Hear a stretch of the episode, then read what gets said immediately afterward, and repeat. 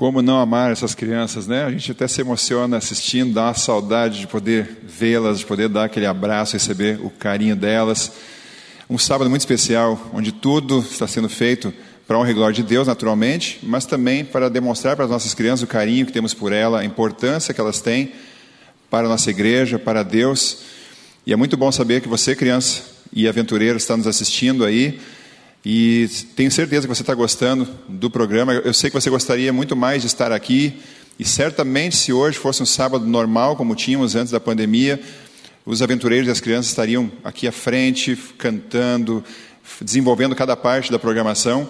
Mas, infelizmente, pelas circunstâncias, nós não podemos ter essa forma de culto presencial ainda, com vocês participando aqui.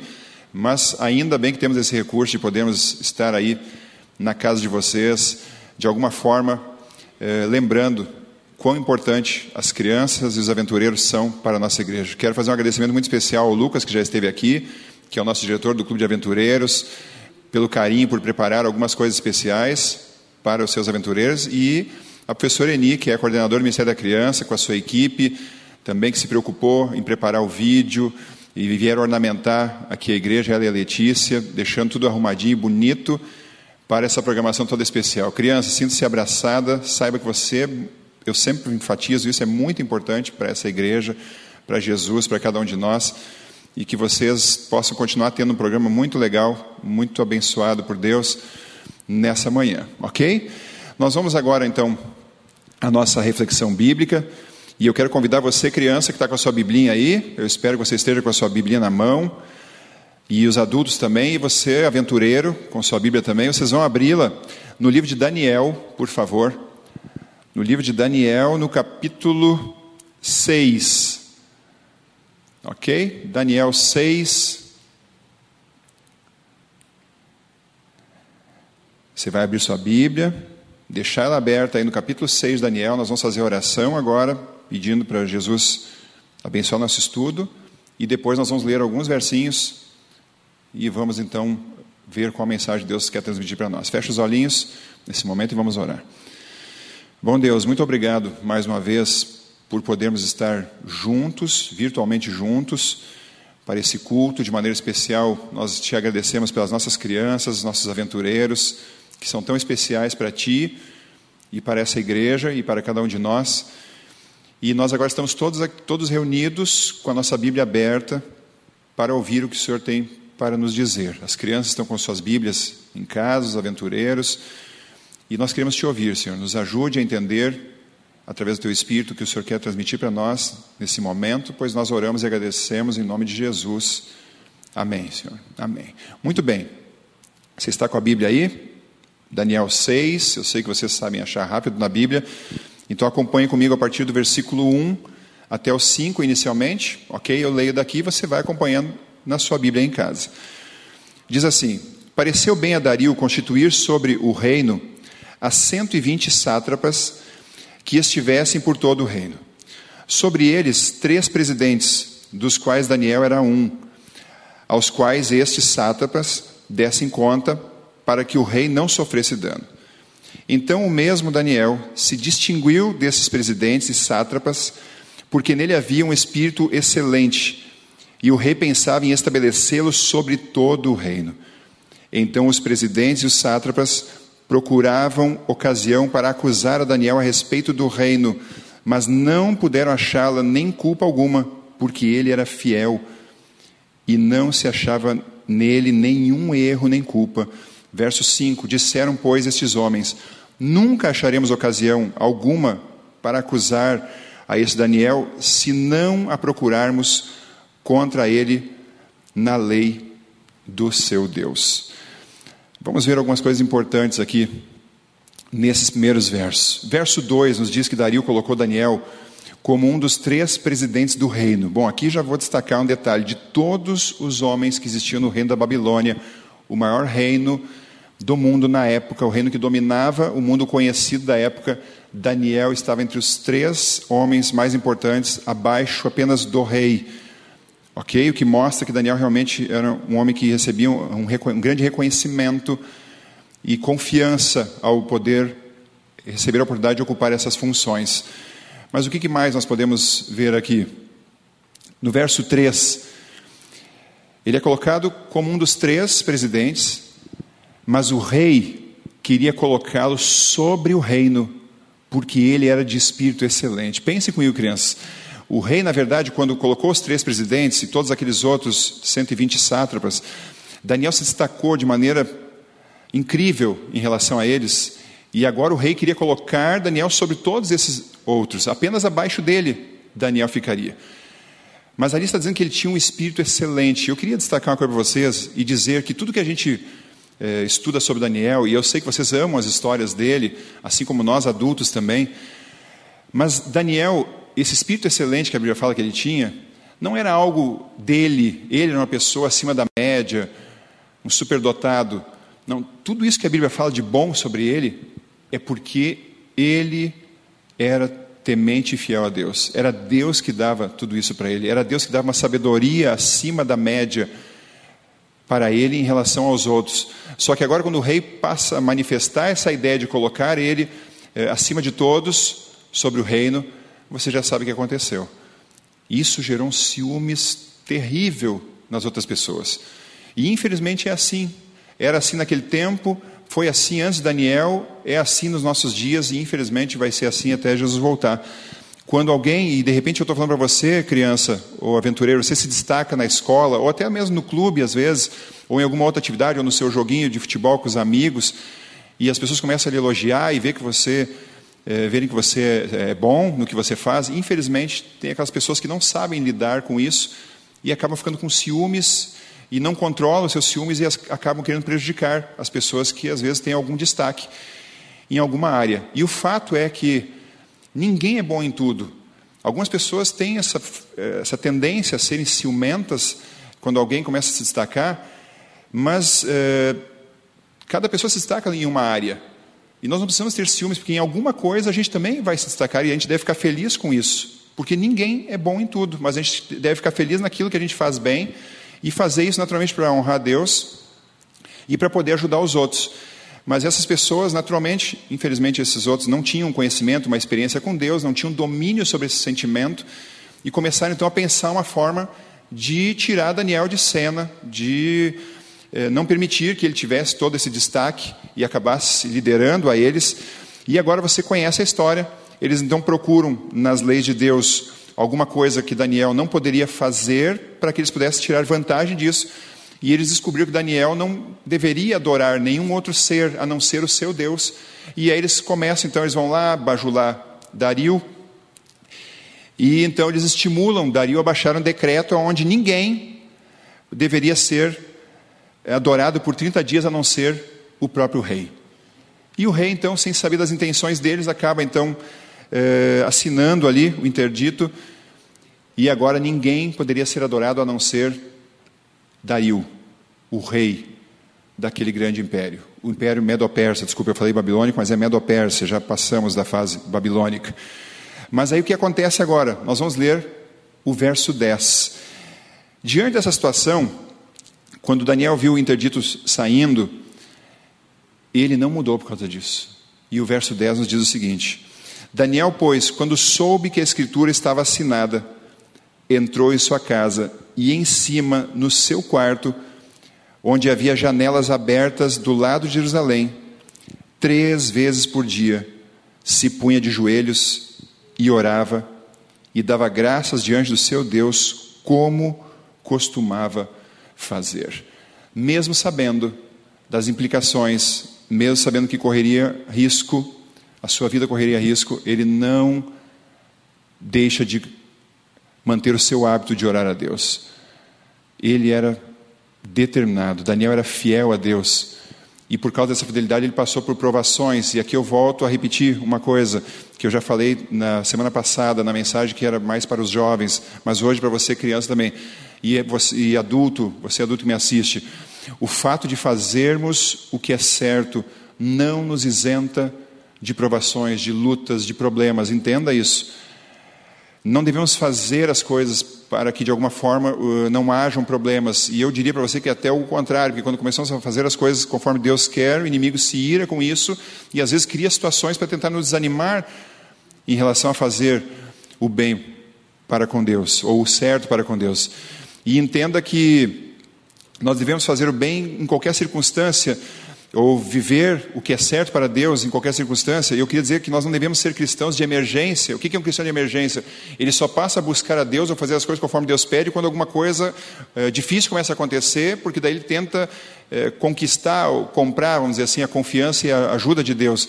Mas nós devemos ser como Daniel, que em qualquer situação, boa ou ruim, ele teve bons momentos, ele teve momentos de tranquilidade, ele orava, ele seguia aquilo que Deus orientava, ele vivia os preceitos da palavra de Deus, e quando as coisas ficavam difíceis, Daniel continuava do mesmo jeito, continuava fazendo exatamente aquilo que Deus ensinava, buscando a Deus e procurando viver para honrar a Deus.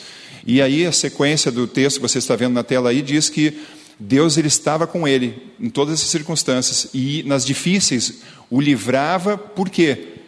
Para que o seu nome, o nome de Deus, fosse conhecido e exaltado na Babilônia. Entenda que Deus protegia Daniel porque amava Daniel, porque Daniel era fiel, é verdade, mas também porque esses livramentos faziam com que as pessoas ficassem impressionadas com as coisas que aconteciam com Daniel e como Daniel não tomava para si os méritos quando ele era livrado, quando ele vencia alguma situação, ele sempre atribuía a Deus. Então as pessoas entendiam que o Deus de Daniel era esse Deus poderoso, era, esse, era o Deus que realizava essas coisas grandiosas. E você sabe qual foi a consequência aqui dessa situação, onde ele é jogado na cova dos leões e Deus o protege, não permite que os animais o ataquem. E em tudo isso fica reconhecido que o Deus de Daniel é o Deus que cuida dos seus filhos, é o Deus que protege, é o Deus verdadeiro, é o Deus que está acima de qualquer outro Deus, entre aspas, porque não existe outro Deus e acima de qualquer outro homem, porque homem é criatura de Deus. Mas Daniel, ele tinha essa postura e ela nos impressiona, ela nos incentiva, ela nos inspira, ela nos motiva. E eu espero, criança, que você realmente ame a história de Daniel e possa, através dela, tirar grandes lições para a sua vida a cada dia.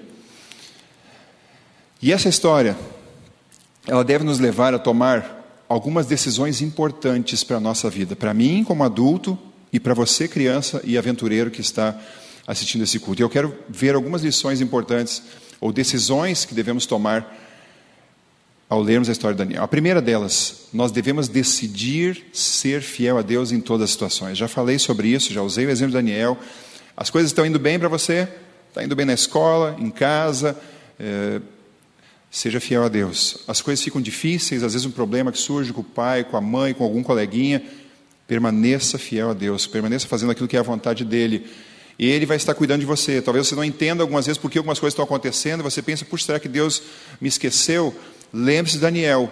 Quando as coisas ficavam difíceis, ele não questionava, puxa, Senhor, o Senhor esqueceu de mim? Não, ele simplesmente seguia fazendo aquilo que Deus tinha orientado ele, tinha paciência e esperava o livramento, a solução, e de alguma forma ele crescia com aquelas situações, aprendia uma lição importante para a sua vida, mas continuava ligado a Deus.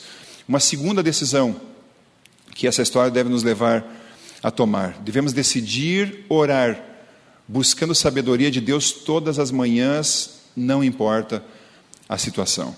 Eu quero gastar um tempinho nesse item aqui, porque agora eu preciso falar para as crianças, para os aventureiros, e quero falar também para você, pai e mãe, que está me ouvindo aqui. Vocês sabem que as crianças, elas, nós damos muitas orientações, conselhos, etc. Mas, na verdade, o que realmente move elas, as suas ações, é o exemplo. Elas verem que as pessoas que falam as coisas para elas fazem o que falam. E que elas não têm a disciplina que nós, adultos, eh, já devemos ter, pelo menos, em relação aos nossos hábitos, à nossa rotina diária. Mas eu queria dizer para ti, criança, que está me assistindo, e você, pai e mãe, que está aí assistindo o culto com seus filhos, a Bíblia fala muito sobre buscar Deus em primeiro lugar. E nós devemos fazer como Daniel, todos os dias. A primeira atividade do nosso dia deve ser buscar a Deus. Antes, crianças, antes de brincar, de fazer a tarefa de casa, de assistir um programinha eh, na TV ou no celular, ou mesmo de fazer o desjejum, de comer, que eu sei que vocês têm o hábito saudável de comer de manhã, antes disso, nós devemos orar a Deus. Nós devemos dedicar esse tempo para Ele, ao fazermos isso, eh, você vai perguntar se, pastor, a oração é que é feita depois, no meio da manhã ou de tarde, porque Daniel também orava mais vezes no dia. Ela não é certa, ela não tem importância? Tem, com certeza, toda oração ela é importante para Deus. Mas ao fazer isso de manhã, ao fazer disso a primeira atividade, eu estou primeiro demonstrando para Deus que Ele é o mais importante da minha vida, é a primeira coisa. E segundo, eu estou colocando o meu dia nas mãos de Deus. E aí eu vou ter a garantia de que realmente Deus toma conta de todas as coisas que eu vou fazer, todas as atividades, os propósitos, os planos, e vai estar conduzindo isso. Então, criança, pai e mãe, tome essa decisão importante, a semelhança de Daniel, de buscar a Deus como a primeira atividade a cada dia, buscando a sabedoria dele para as decisões, para as atividades, para o que falar, para o que fazer, para o que não fazer também, pois Daniel nos ensina essa grande lição na sua história, no seu livro, e nós devemos seguir porque queremos também ser abençoados por Deus como ele foi, ok? Lembre-se disso, pai mãe e criança. E lembre-se, pai e mãe, que a criança vai seguir o seu exemplo. Se ela não te vê fazendo isso, se ela não percebe que você tem esse hábito, não adianta você dizer que isso tem que ser feito, porque vai valer mais o exemplo do que as palavras. Então é muito importante. E eu ouço tantas histórias, eu não tive esse privilégio de ter nascido em um berço adventista. A minha família foi conhecer isso quando nós já tínhamos mais idade, essa mensagem maravilhosa, mas eu escuto tanto de alguns colegas meus que nasceram, tiveram esse privilégio de nascer num berço adventista alguns filhos de pastores, inclusive, e eles contam assim que como influenciou a vida deles quando em algum momento, de repente, cedo da manhã, a criança às vezes, né, acorda mais cedo e vai para o quarto do pai e da mãe, e quando eles chegavam no quarto dos pais, qual a cena que eles contemplavam? O pai e a mãe ajoelhados na beira da cama orando.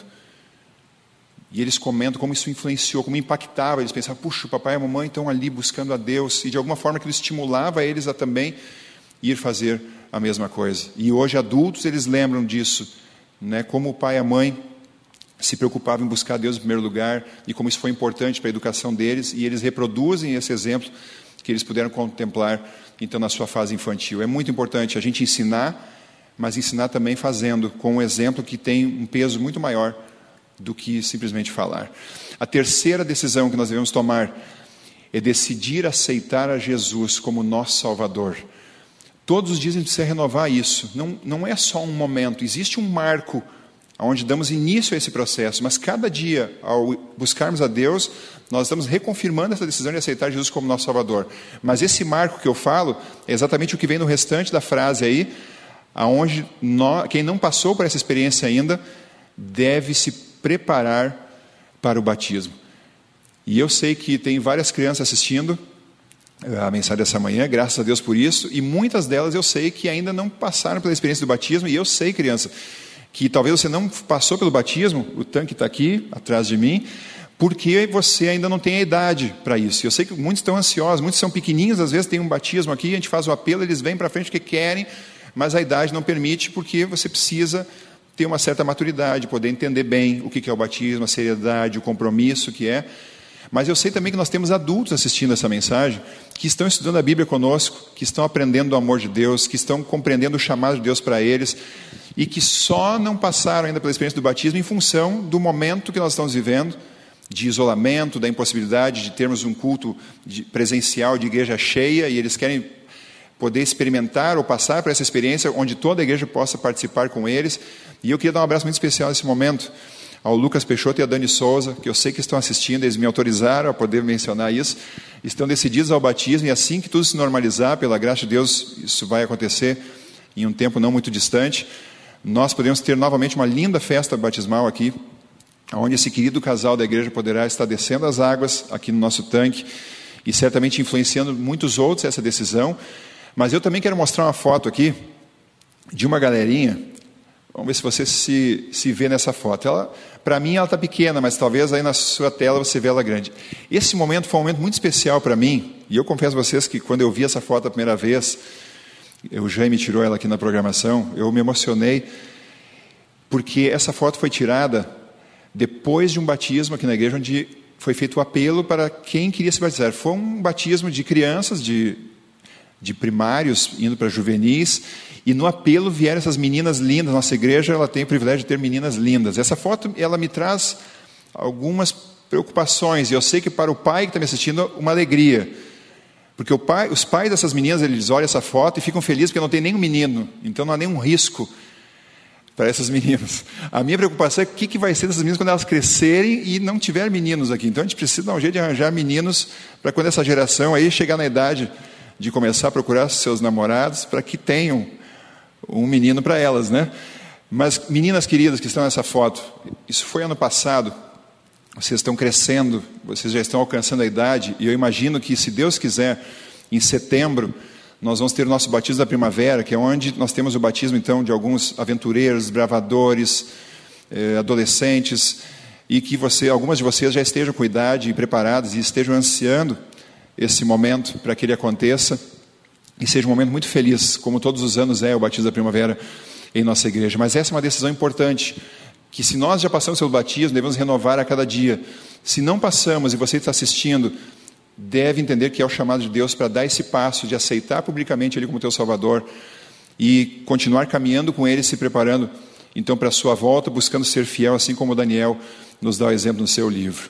Mas uma outra decisão importante que nós devemos tomar, crianças e adultos, nós devemos ser amigáveis com as pessoas, com os amiguinhos, com todas as pessoas, e assim mostrar o amor de Jesus nós devemos ser bondosos com as pessoas. Nem sempre é fácil, nem sempre é fácil ser bom com quem não é bom com a gente. Mas uma coisa que eu admiro nas crianças é a capacidade que elas têm de conseguir contornar desavenças. E eu estou falando aqui uma coisa que todo adulto sabe, mas crianças, a gente admira isso em vocês. E é por isso que Jesus diz que a gente tem que voltar a ser como uma criança se a gente quer entrar no reino dos céus, porque às vezes vocês têm umas brigas, e às vezes são umas brigas feias. É, às vezes as crianças se desentendem mesmo em casa, entre irmãos, ou aqui na igreja, entre os amiguinhos, ou na escola. E a minha esposa é professora no Camar, às vezes ela me conta as situações. Mas o mais bacana, o mais legal, é que às vezes passa 15, 20, 30 minutos e de repente os dois ou três que se envolveram numa discussão, numa briga, já estão brincando juntos e aquilo passou, ninguém lembra e ficou para trás. Que pena que conosco, adultos, não é tão fácil assim às vezes, né? Que pena que depois que a gente cresce, que a gente deveria, pelo menos a gente na teoria diz que é mais maduro, que tem mais capacidade de administrar as coisas, a gente não tem essa facilidade de às vezes rapidamente resolver uma situação, se reconciliar com os outros e agir de forma bondosa, indistintamente. Mas é um desafio para mim e para você, adulto, pedir a Deus essa capacidade, pedir a Deus a condição de poder ser amigável com todas as pessoas, uh, independente de elas concordarem com as nossas ideias, independente delas acreditarem nas mesmas coisas, independente delas é, retornarem o bem que estamos fazendo a elas, mas de qualquer forma, é, Deus espera que nós sejamos amigáveis como Ele foi. E aí que vem aquilo que eu falei antes do exemplo. Jesus pode pedir isso para mim para você, porque Ele fez assim. Ele andava pelas ruas, ele ia por toda parte, e ele se encontrava com todo tipo de gente, e muita gente é, fazia oposição a ele, muita gente o odiava de morte. E mesmo assim, ele era cortês, ele era amigo, ele fazia o bem indistintamente, porque ele tinha o amor de Deus no seu coração. E se nós buscarmos Ele cada dia, nós também vamos receber esse amor, vamos saber lidar com essas diferenças, vamos ter uma postura eh, que vai atrair as pessoas, que vai despertar nelas algo superior que existe em nós, que não é de nós mesmos, mas vem do céu, que nós não temos por natureza, mas que Deus vai comunicando a nós, vai implantando no nosso coração. E assim nós vamos mostrar a Jesus, porque nós somos muito bons em fazer e seguir o próximo conselho, ou tomar a próxima decisão, falar de Jesus aos outros. Isso é um dom que os adventistas têm, alguns têm mais facilidade do que outros, isso é uma coisa que a gente tem muito forte, que nós precisamos falar de Jesus aos outros, apresentar a mensagem bíblica para as pessoas, mas entendo que isso só vai encontrar eco nas pessoas que ouvirem nós falar de Jesus, quando elas perceberem a outra decisão que nós temos que tomar, que é de sermos bondosos e amigáveis com as outras pessoas. Porque quando a gente é bondoso e amigável com os outros, crianças, me escuta aqui, as pessoas percebem isso, elas veem algo diferente, porque o normal das pessoas é cada um pensar em si, não tentar ajudar muito ao outro. Mas quando a gente é bom com o outro, as pessoas perguntam assim: por que, ele está sendo bom comigo? Por que, ele está sendo legal comigo? Por que ele está me prestando o brinquedo dele? Por que ele está me ajudando a fazer a minha tarefa? Por que, ele está me ajudando a ter uma coisa para comer quando eu não tinha? Por que ele está dividindo o lanche comigo? Por que ele está fazendo isso? E aí sim, quando a pessoa percebe que você está fazendo bem, ela pergunta por que, que você está fazendo isso por ela, você vai poder dizer, porque Jesus mora no meu coração. E por ele morar no meu coração, eu faço aquilo que ele fazia com as pessoas, ele fazia o bem. E aí, mais do que está ensinando as nossas doutrinas, que são muito importantes, e são a base que dão estrutura para a nossa vida, mas nós vamos estar ensinando na prática o que é viver para Jesus. Ok? Então devemos decidir viver fazendo bem para os outros, sendo amigáveis, perdoando. Às vezes a gente vai falhar, nós adultos também.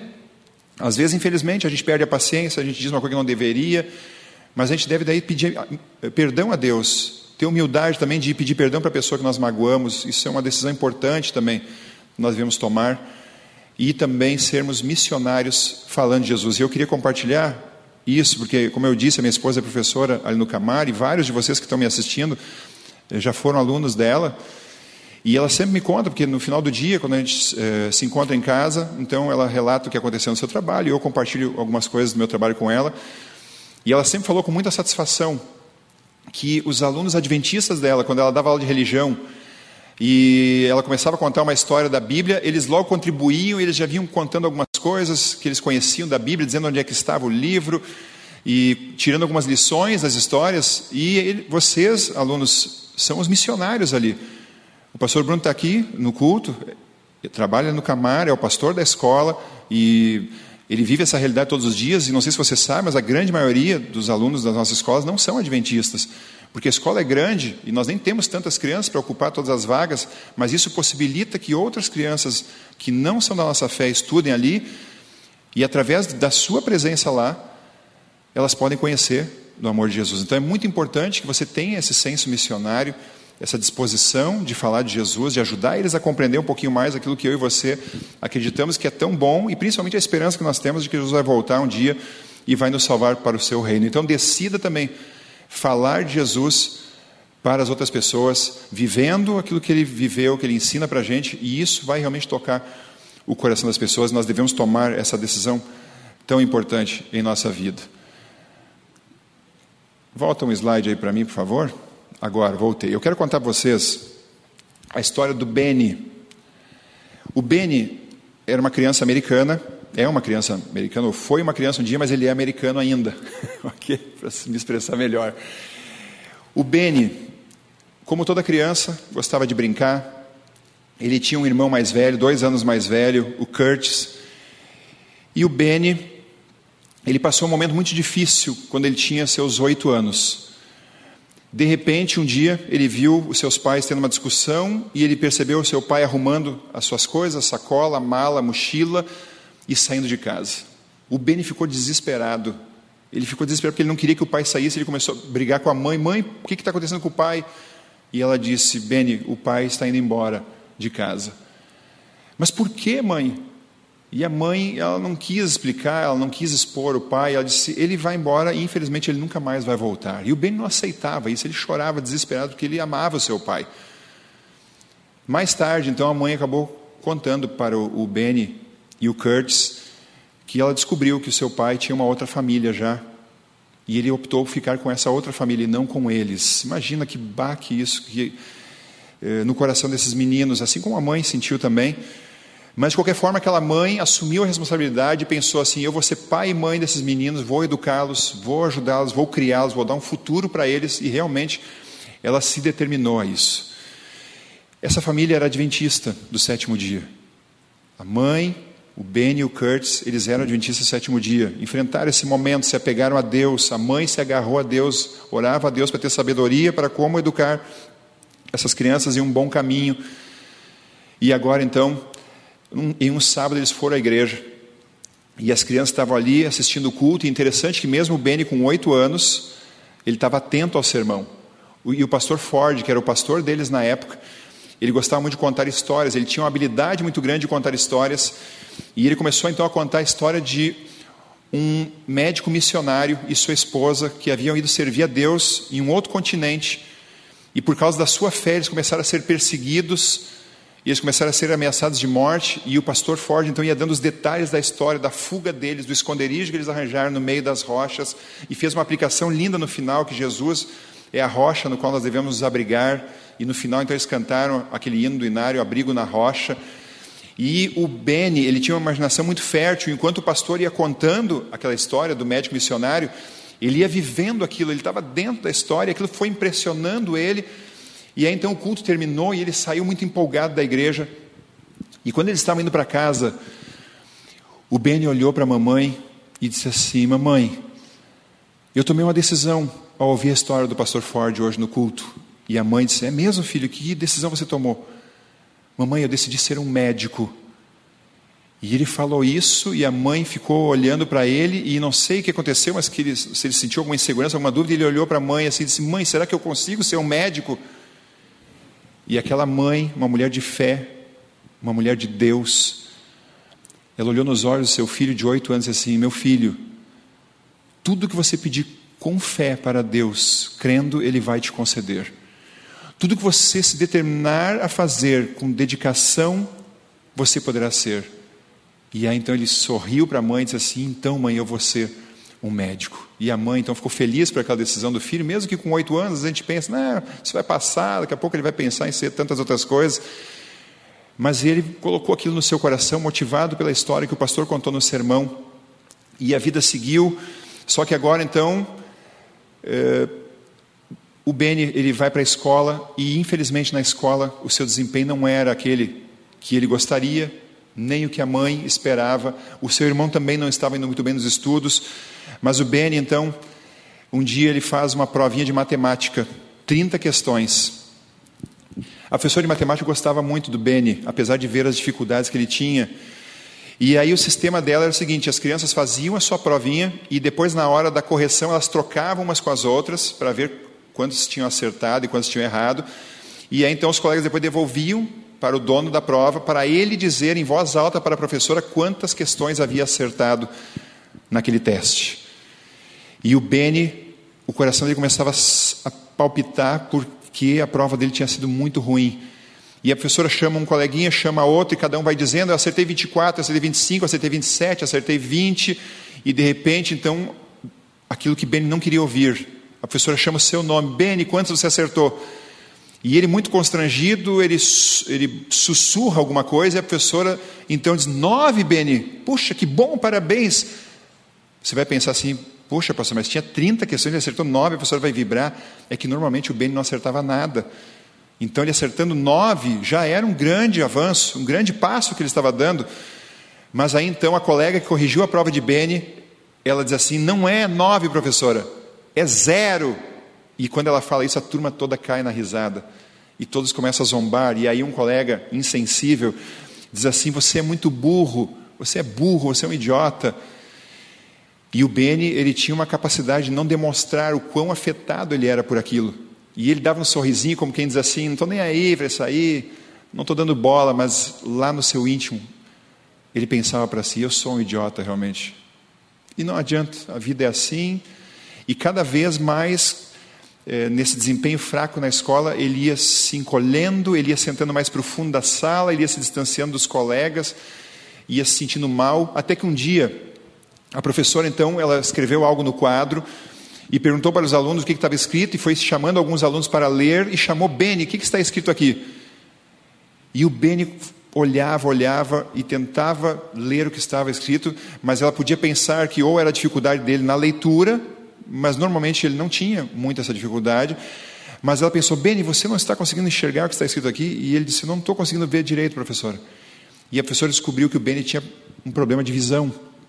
E ela conversou com a direção da escola e eles conseguiram uma consulta gratuita para ele, detectaram que realmente a visão dele tinha alguma deficiência e a escola acabou conseguindo um óculos para ele.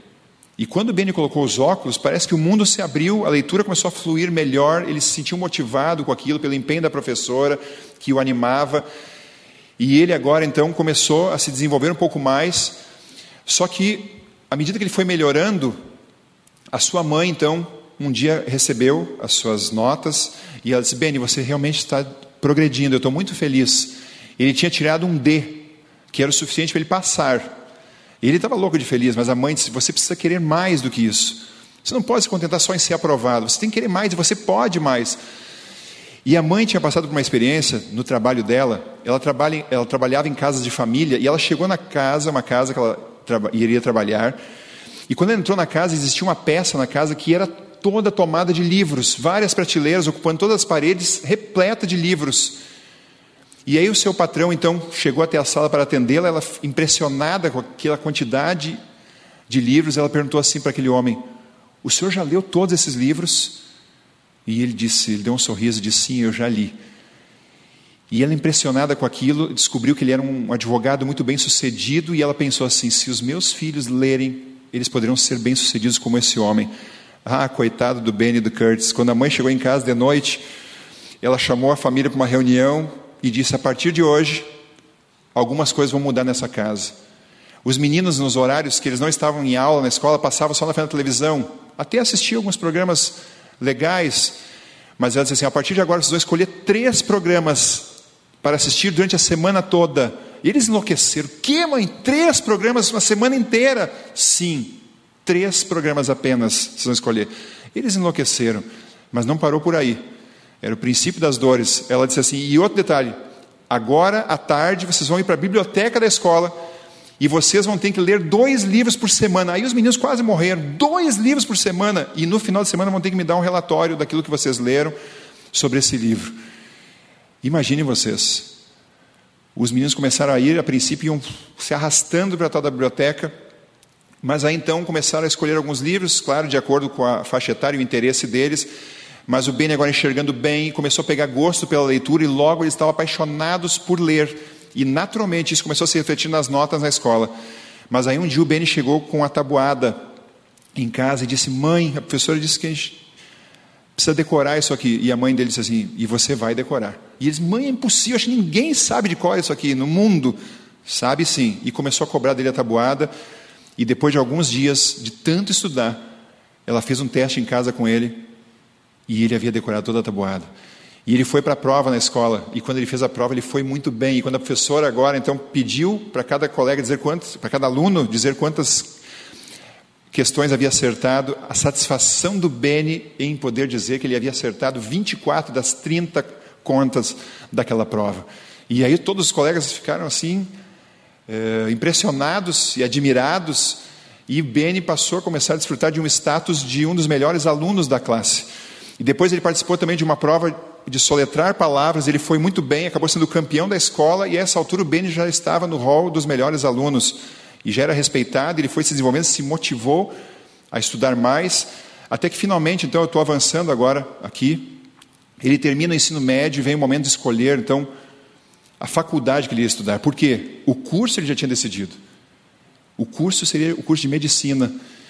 E ele agora tem que escolher aonde estudar. E ele estava em dúvida entre duas universidades. A primeira delas não precisava nem dizer qual era, Harvard, a melhor, pelo menos a mais conhecida, e a outra que ele estava cogitando era Yale. Só que como decidir isso? Ele estava orando, ele estava pedindo a orientação de Deus, mas um dia ele foi assistir um programa de televisão e havia uma disputa entre Harvard e Yale, alunos dessas duas universidades, e os alunos da Universidade de Yale deram uma lavada em Harvard.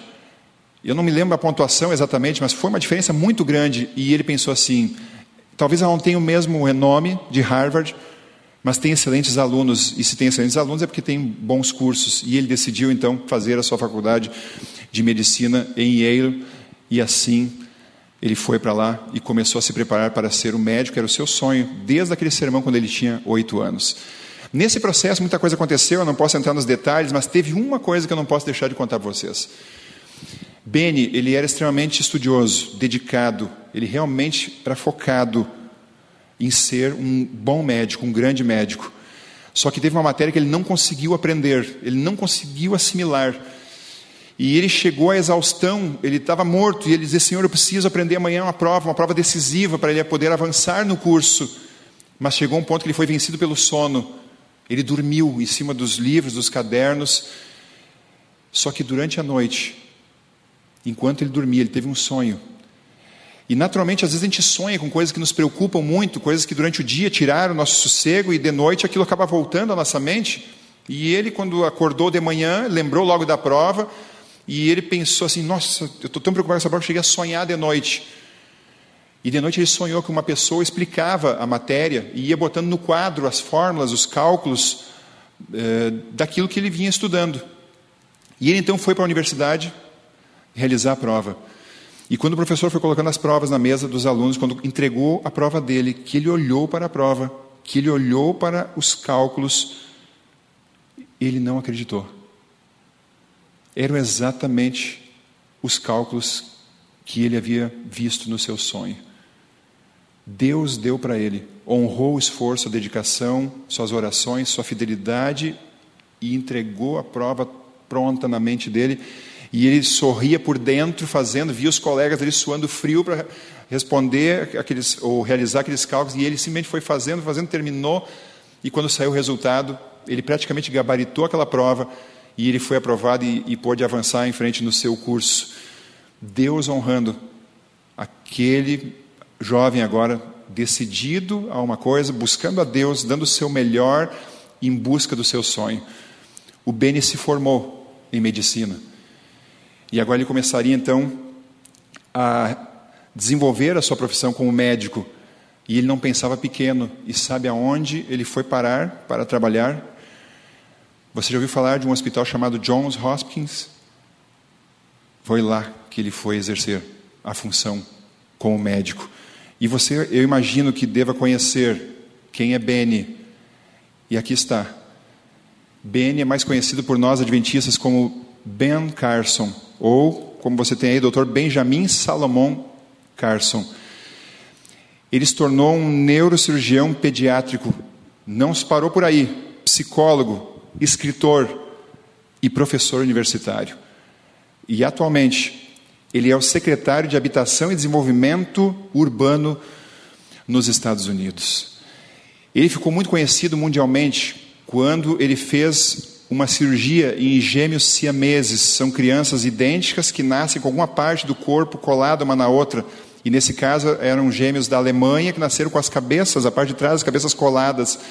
E ele fez a primeira cirurgia bem sucedida, separando esses dois gêmeos. E por isso teve uma repercussão mundial e ele passou a ser considerado o maior neurocirurgião pediátrico do mundo durante muito tempo. Esse é Beni, uma criança como você que está me assistindo, que teve uma mãe que deu exemplo, que lutou, que incentivou, que cobrou, que xingou, que muitas vezes teve que ser dura. Uma professora que também deu estímulo, mesmo quando as coisas não aconteciam exatamente como era esperado. Mas aquele menino se transformou em um grande homem. E para você ter uma noção da importância que ele tem no seu país, e eu poderia dizer para o mundo hoje, nós vamos assistir um videozinho agora, que vai ser colocado aqui, para você perceber a influência que esse homem tem hoje na maior nação do mundo, atualmente os Estados Unidos. Acompanhe aí. Esse vídeo vai ser colocado na sua tela. With that, I'm going to ask uh, Ben Carson, you can stay if you want it, because you need the prayer more than I do, I think. You may be the only ones. Maybe a good, solid prayer, and they'll be honest, Ben. Is that possible? So, Ben, we'll ask you to say grace. Thank you. Our kind Father in heaven, we're so thankful for the opportunities and the freedom that you've granted us in this country. We thank you for the president and for cabinet members who are courageous, who are willing to face the winds of controversy in order to provide a better future for those who come behind us. We're thankful for the unity in Congress that has presented an opportunity for our economy to expand so that we can fight the corrosive debt that has been destroying our future. And we hope that that unity will spread even beyond party lines so that people recognize that we have a nation that is worth saving and recognize that nations divided against themselves cannot stand. In this time of discord, distrust, and dishonesty, we ask that you would give us a spirit of gratitude, compassion, and common sense and give us the wisdom to be able to guide this great nation. In the future, we ask in the name of the Father, the Son, and the Holy Spirit. Amém? Isso que você viu aí não é um filme, é vida real. O presidente da maior nação do mundo pedindo para um adventista do sétimo dia fazer uma oração pela nação e eu diria que pelo mundo E eu quero dizer algo para vocês. Não sei se o slide está aparecendo, mas eu considero o Dr. Ben Carson como o nosso Daniel de hoje, o Daniel moderno. É um homem que Deus colocou lá nos lugares mais importantes das decisões que são tomadas mais importantes do mundo hoje. E lá está um irmão nosso, um ser humano, um adventista, alguém que se determinou a dar o seu melhor, a andar com Deus e a ser usado por Deus. Amém? E eu queria dizer para você, criança, e talvez você adulto, recomendar alguma coisa sobre ele para inspirar a sua vida. Esse livro, Ben Carson, conta a sua história. Nós temos um outro livro dele, Sonhando Alto, e existe um filme da vida de Ben Carson chamado Mãos Talentosas onde o ator eh, Cuba Júnior faz o papel do Dr. Ben Carson. Se você não tem um programa hoje à noite, assista esse filme, procure Netflix ou no YouTube, você vai encontrar Mãos Talentosas. É um filme que vale a pena, uma, uma boa produção cinematográfica e certamente vai inspirar a sua vida e a vida dos seus filhos. Mas criança que está me ouvindo, seja como Beni, segure na mão de Deus.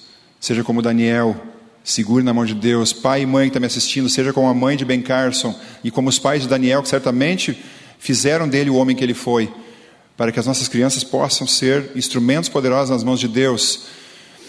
Como é bom ver como Deus atuou na história de Daniel e atua na vida do Dr. Ben Carson ainda hoje. E como é bom saber que ele quer atuar na minha e na sua vida, em nossos dias. Deus tem planos para mim e para você. E nós precisamos acreditar nisso. Lembre da frase da mãe de Ben Carson: Filho, se você pedir a Deus e fizer o seu melhor, você pode ser o que você quiser, desde que, claro, seja para a honra e glória do nome dele e para a salvação de pessoas. E esse, então, é o meu apelo para você, para que a cada dia ao acordarmos, eu e você, quando tivermos que tomar uma decisão, nós decidamos confiar em Jesus e sermos fiéis a Ele e nascermos para Ele cada dia e deixarmos Ele nascer em nosso coração todos os dias para vivermos uma vida que o honre. Eu quero te convidar a fechar os olhos nesse momento, nós vamos orar, colocando nossas vidas na mão dEle e pedindo para que Ele nos use como seus instrumentos poderosos e que sustente e desenvolva as nossas crianças para que cada vez mais elas continuem sendo uma benção na sua casa, na escola e no lugar, nos lugares onde elas convivem. Feche os olhos, por favor. Bondoso Deus, essa igreja é privilegiada por ter tantas crianças queridas, dedicadas a Ti, que amam estar aqui. Infelizmente, nesses últimos tempos não podem estar aqui presencialmente, mas que têm alegria de vir à escolinha, que têm alegria de falar de Ti para os amiguinhos, de usar seus dons, como nós vimos a Luísa fazendo agora, cantando. E no início do culto, tantas delas participaram do vídeo cantando e outras habilidades que elas têm. E nós, nosso coração é muito grato porque essas crianças fazem parte dessa igreja.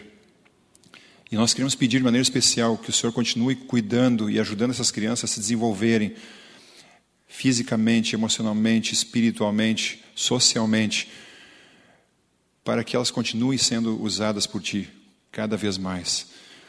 Te peço pelo Lucas como diretor do Clube de Aventureiros para que ele tenha a tua sabedoria para ajudar essas crianças a se desenvolverem, trabalhando ali com os pais pela professora Eni, que cuida do nosso Ministério da Criança e sua equipe, para que elas também, usando os dons que o Senhor deu a elas, façam nossas crianças crescerem, acima de tudo, no conhecimento e vivência da Tua Palavra, e que, com o passar dos anos, possamos ver essas crianças realizando seus sonhos, sendo colocadas por Ti em lugares onde elas poderão ser uma grande influência, assim como o Beni, que se tornou o Dr. Ben Carson, é uma bênção até hoje.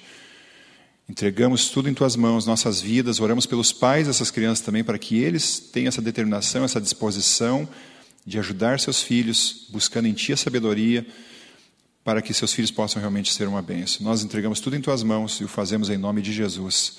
Amém. Amém.